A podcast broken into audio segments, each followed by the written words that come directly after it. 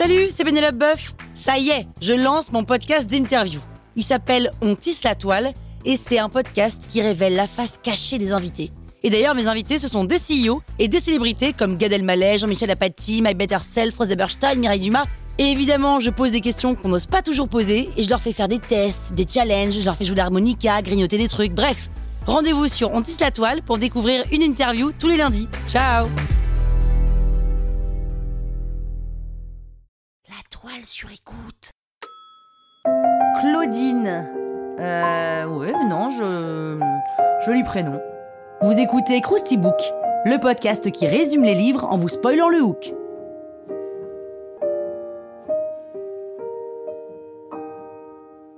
Allez, je vous rafraîchis la mémoire La romancière Colette a écrit 5 Claudine dans lesquelles l'héroïne grandit au fil des pages. Le premier est paru en 1900 et s'intitule Claudine à l'école.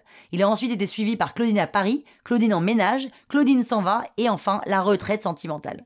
Claudine à l'école est paru sous le nom de Willy, le nom du mari de Colette, puisqu'un jour il lui a dit Vous devriez jeter sur le papier des souvenirs de l'école primaire, n'ayez pas peur des détails piquants, je pourrais peut-être en tirer quelque chose. Le mec odieux, nonchalant, bref. Le style naturel de ce roman est tout nouveau pour l'époque, ce qui fait scandale. Évidemment, of course, comme d'hab. Mais un succès. Évidemment, of course, comme d'hab. Et dans ce premier tome, qui commence par une première phrase très connue, alors moins que celle de l'étranger, mais connue quand même, Je m'appelle Claudine, j'habite Montigny. J'y suis née en 1884, probablement je n'y mourrai pas. Claudine a donc 15 euh, ans et vit à Montigny avec son père, qui est pas très intéressé par l'éducation de sa fille, c'est donc sous forme de journal intime qu'on découvre la petite école du village et le quotidien de Claudine. Donc ça parle d'amour, d'amitié, de trahison, et puis à la fin, il y a le brevet élémentaire puisqu'elle a 15 ans. Dans Claudine à Paris, Claudine et son père ont quitté Montigny pour la capitale. La jeune fille raconte ses explorations de Paris ainsi que ses nouvelles rencontres. Elle fait aussi la connaissance de sa tante, de son neveu Marcel, dont elle devient amie, et puis de Renaud, le père de Marcel, qui ne la laisse pas indifférente. En 1902, c'est Claudine en ménage, le tome 3, qui sort. Là, Claudine s'est mariée avec Renaud. Et oui, comme quoi, hein, rien à voir avec Martine à la ferme, cette affaire. Claudine et son mari vivent ensemble, mais Renaud n'est pas très présent. Bon. Un jour, une jeune femme débarque dans le couple et là, tout fout le camp, mais pas comme on pourrait l'attendre au XXe siècle, parce que c'est Claudine qui entame une liaison avec cette jeune femme. Et ouais. Et Renaud décide de fermer les yeux sur cet adultère. Peut-être même que ça l'excite. En 1903, tome 4, Claudine s'en va. Là, Claudine s'en va un peu, hein, puisqu'elle laisse la place à une nouvelle héroïne, Annie. Donc Annie, c'est une femme soumise à un mari qui l'abandonne, mais heureusement, elle est prise en main par sa sœur, par Claudine et par d'autres femmes de caractère.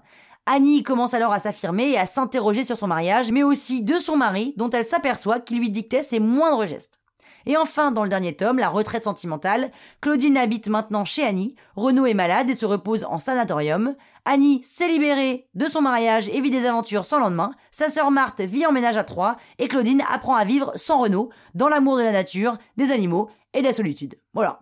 Claudine, en fait, en vrai, c'est beaucoup Colette, son autrice. Cette femme qui est assez extraordinaire, et d'ailleurs, vous pouvez écouter un épisode sur elle dans Krusty People. Bon bah voilà, maintenant vous pouvez faire croire que vous avez lu le bouquin. Hein La toile sur écoute.